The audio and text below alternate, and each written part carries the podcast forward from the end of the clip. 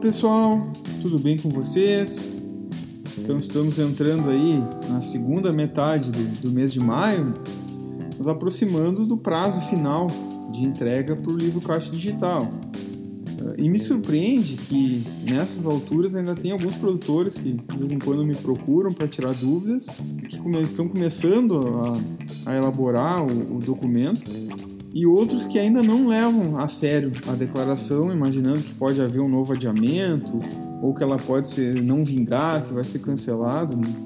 Então, o objetivo de hoje é trazer que, sim, a Receita está de olho nesse livro Caixa Digital do Produtor Rural, que ele veio para ficar, ao que tudo indica, e que a gente tem que se preocupar muito com a qualidade dessas informações.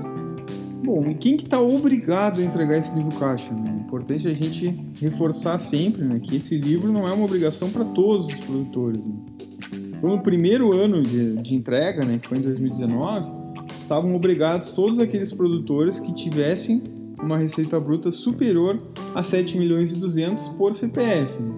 E, e, a partir agora desse ano, né, de, dos fatos ocorridos em 2020, que vão ser entregues agora em 2021, eh, todo produtor que tiver uma receita bruta superior, igual ou superior a 4 milhões e 800, está obrigado a esse livro em formato digital, né, em um layout específico da Receita Federal.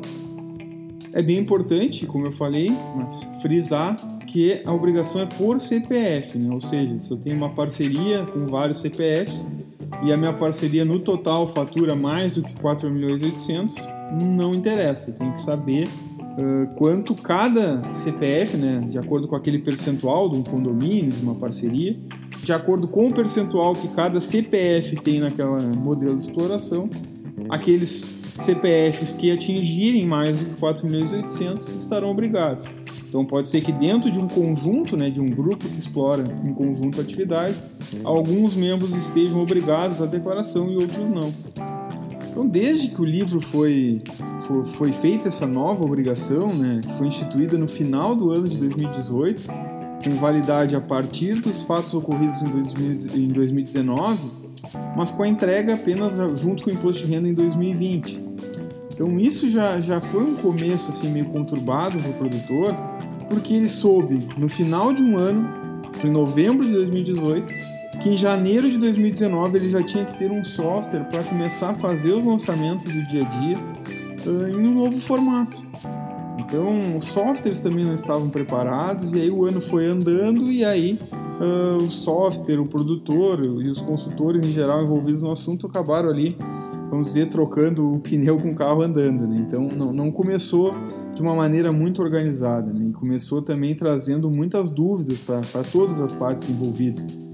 Tanto é que o primeiro layout da Receita Federal teve duas ou três alterações seguintes, porque esse instituído em 2018 era, tinha vários pontos ali que não eram muito aplicáveis né, na realidade do produtor.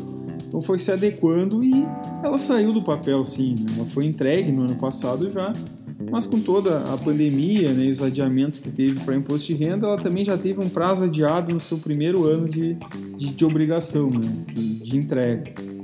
Então isso de certa forma acabou fazendo com que é, todos os envolvidos comemorassem o envio dessa declaração. Então o software estava preparado, conseguiu criar o arquivo no layout padrão da receita, aquele produtor conseguiu reunir todas as informações que antes ele não precisava passar para o contador, são esses adicionais que vão no, no livro caixa digital. E aí com tudo isso então se comemorou bastante a entrega, ou seja, vencer essa etapa. Mas o que eu quero deixar claro é que não basta vencer a etapa, né? Porque isso é o primeiro passo. essa obrigação, ela tem um reflexo muito maior que é tu, tu dar informações além do que eram as prestadas antes. Então já era uma obrigação ter o livro em papel, mas os, os erros nesse livro eram mais difíceis de encontrar. E agora, quando a gente entrega para a Receita Federal em formato digital, tá tudo automático. Então por isso que tem que revisar, não adianta entregar a declaração tem que revisar muito bem ah, a qualidade dessas informações, né, para evitar as inconsistências e, e não, não, não ter problemas aí com, com o fisco, né. Então isso tem que fixar bem, não basta o software gerar o arquivo, eu conseguir validar, eu conseguir transmitir, eu tenho que transmitir com as, as, as informações com o máximo de qualidade possível. Então ainda há um pouco dessa desconfiança se, se vai vingar. Mas em março, a CNA né, divulgou um relatório de uma reunião que ela fez junto com, a Receita Federal uh, para tratar de, de, como foi essa, esse primeiro ano da obrigação, né, sobre aquelas que foram transmitidas ali em 2020, e constataram nessa reunião que 47,4% do total das declarações entregues, né, dos livros caixa digital entregues pelos produtores, quase 50% então tinham algum tipo de inconsistência. Então isso mostra, né, nesse fato de fazerem essa reunião, de levantarem esses dados, que realmente a Receita Federal está em cima ainda dessas informações. E 50% das declarações com inconsistências é um número muito alto, por mais que fosse o primeiro ano. E aí isso reforça ainda a importância de esse segundo ano a gente fazer com mais qualidade.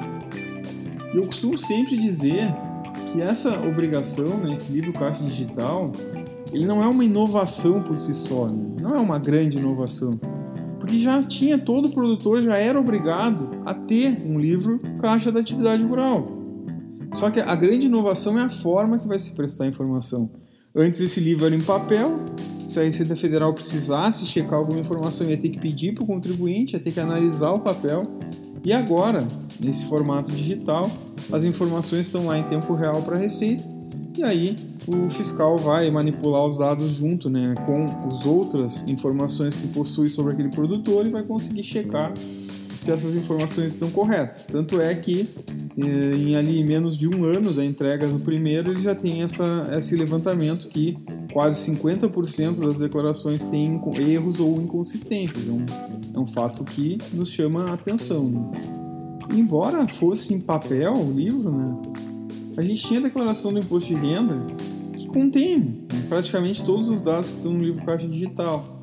Só que no livro caixa digital eles vão ser mais abertos, ou seja, ah, a Receita vai ter acesso na declaração, vai dizer o tipo de exploração, que é um arrendamento ou é uma parceria e o percentual que, que aquele meu CPF explora daquele imóvel cadastrado. Já no livro caixa digital, Além de tudo isso, ela tem que formar o CPF do, do, de quem é o meu parceiro ou de quem que eu arrendo aquela área. Então, com isso, vai conseguir se constatar se aquele arrendamento, por exemplo, está sendo declarado corretamente nas duas declarações, porque vai o vínculo do CPF do arrendador e do arrendatário. Também vai ter todas as saídas ali detalhadas, né? Entrada de dinheiro, saída de dinheiro que hoje a gente só tem na declaração de imposto de renda aqueles totais mensais, né, para que vai de forma automática para a Receita. No livro Caixa Digital vai saída por saída, entrada por entrada, onde foi gasto e o principal, de qual banco que saiu cada dinheiro gasto e que entrou cada valor recebido.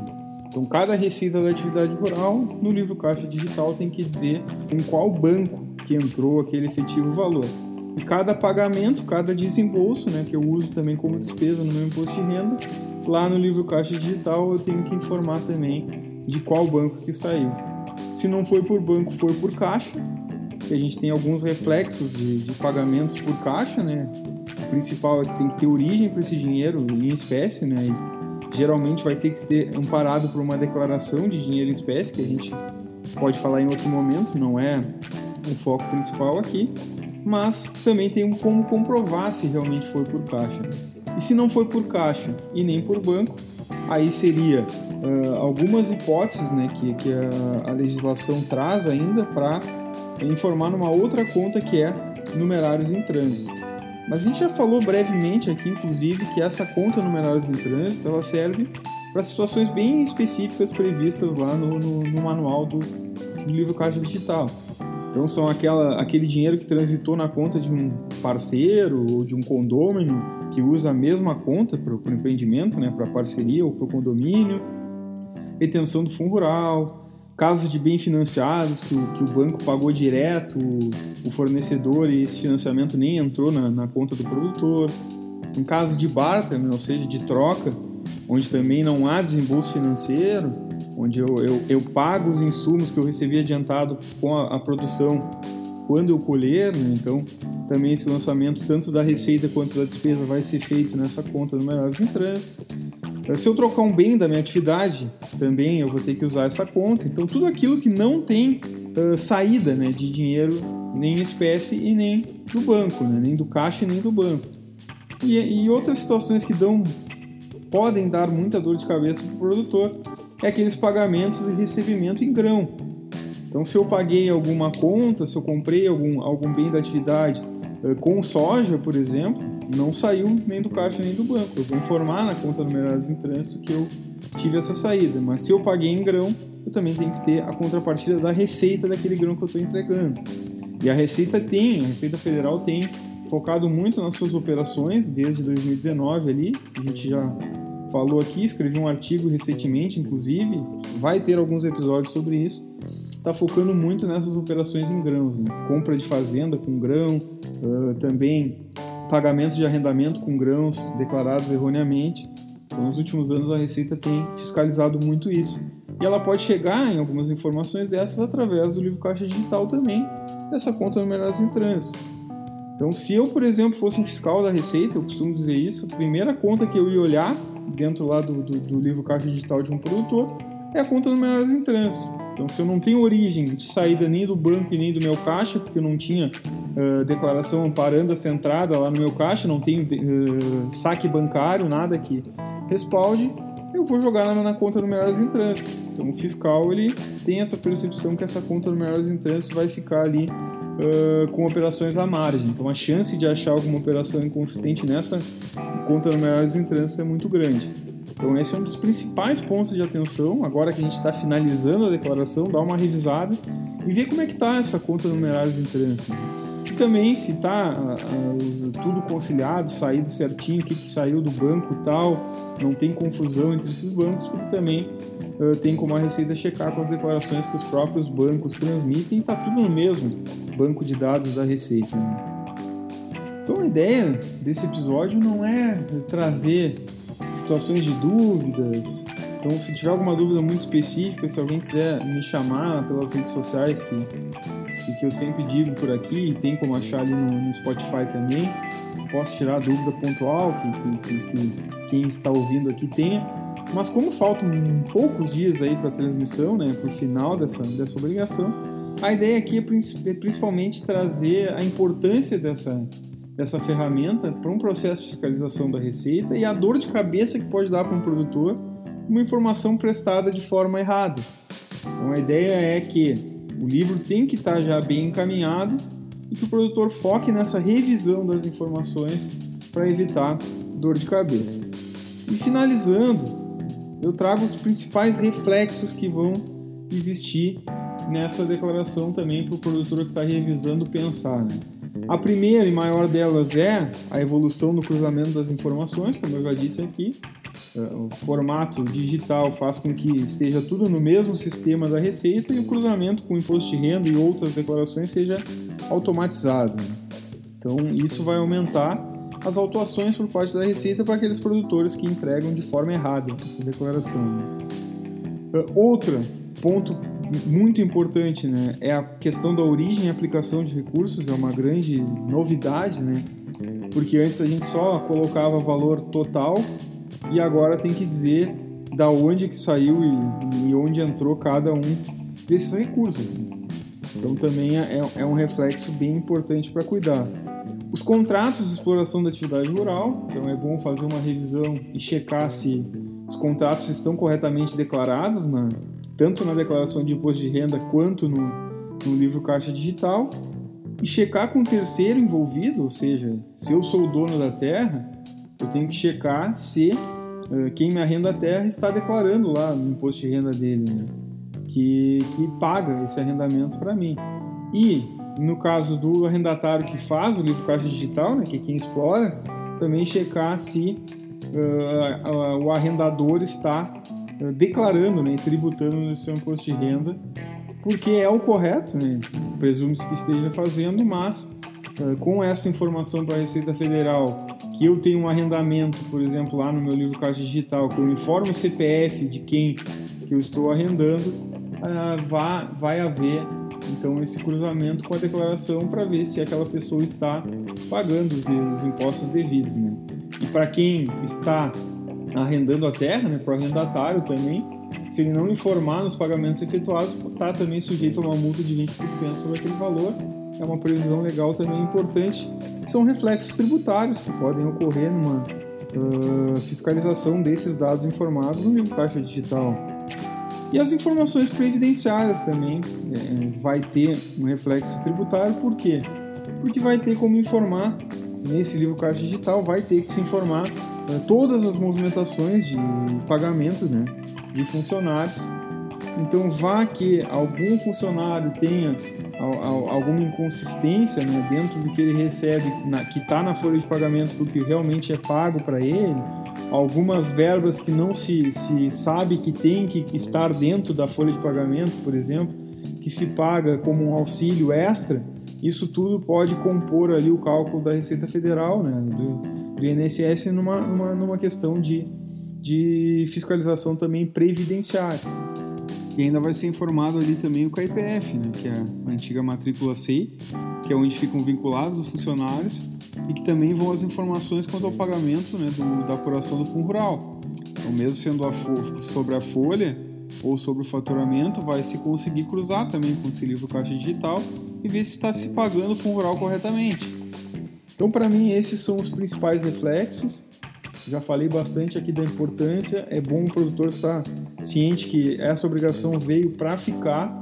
Revise bem como é que tá, chame o contador para ver, uh, principalmente esses pontos que a gente abordou aqui. Qualquer dúvida, qualquer ponto mais específico aqui, que vocês que estão ouvindo tenham uh, a tratar agora nessa reta final, estou à disposição. Então, o meu Instagram é Hugo Monteiro da Cunha, é a minha principal rede social ali. Se vocês quiserem me chamar, estou à disposição para ajudar no que for do meu alcance. Né? Então, um abraço a todos, uma, uma boa reta final aí. Nos vemos na semana que vem com mais um episódio. Fiquem bem e até a próxima.